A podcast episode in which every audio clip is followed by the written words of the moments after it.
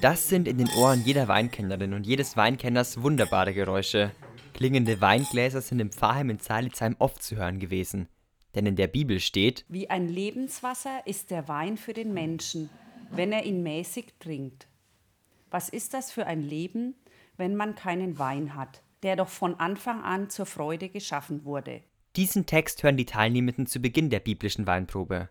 Im Pfarrheim sind die Tische zu einem U aufgestellt. Auf gelben und roten Servietten stehen Weingläser und Besteck. Der Raum ist in ein gemütliches gelbes Licht getaucht. Zu Beginn wird erstmal mit dem ersten Wein angestoßen. Insgesamt sechs Weine erwarten die Teilnehmenden. Diese werden in sechs Runden ausgeschenkt. Am Anfang der Runde probieren die Teilnehmenden den Wein. Die Säure von dem ersten Wein war weniger. Das ist gut nichts für mich. Danach hören sie eine Bibelstelle.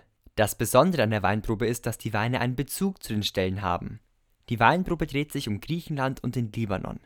Zum Beispiel trinken die Teilnehmenden einen Wein aus dem Libanon, wenn es im Text um den Libanon geht. Albrecht Garski ist der Leiter der katholischen Erwachsenenbildung in Schweinfurt. Er führt durch den Abend. So, wir haben die nächste Runde. Er deutet die Bibelstellen und erzählt etwas zur Weingegend. Mit einem Beamer wirft er dazu Bilder aus den Regionen an die Wand.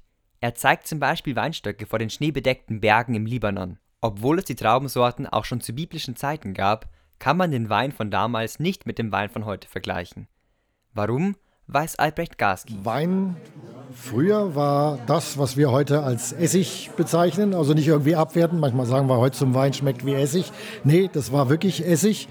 Äh, und damit der überhaupt trinkbar äh, wurde, wurde der Wein äh, gemischt. Einmal mit Wasser und also verlängert, würden wir heute sagen, und dann mit Honig noch vermengt, dass er eben eine gewisse Süße hatte. Am Ende einer Runde tauschen sich die Teilnehmenden nochmal über die Weine aus.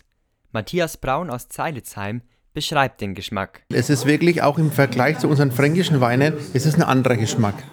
Es ist ein anderer Geschmack, aber ich mag den. Erinnert so ein bisschen an Urlaub, Urlaubsfeeling. Das ist schön. Albrecht Garski mag an der biblischen Weinprobe den Überraschungseffekt.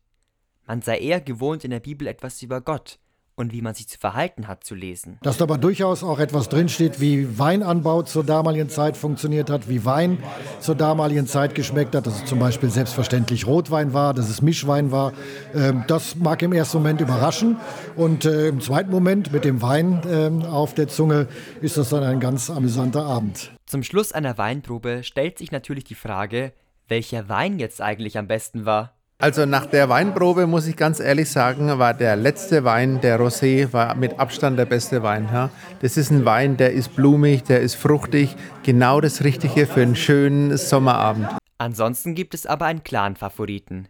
Der kommt aus Griechenland, von der Halbinsel Peloponnes. Den roten, weil der kräftig war und ich mag lieber kräftige Weine. Ich fand auch den Rotwein am besten. Ich bin ein absoluter Rotwein-Fan. Und der rote hat mich jetzt wieder an einen schönen Urlaub erinnert.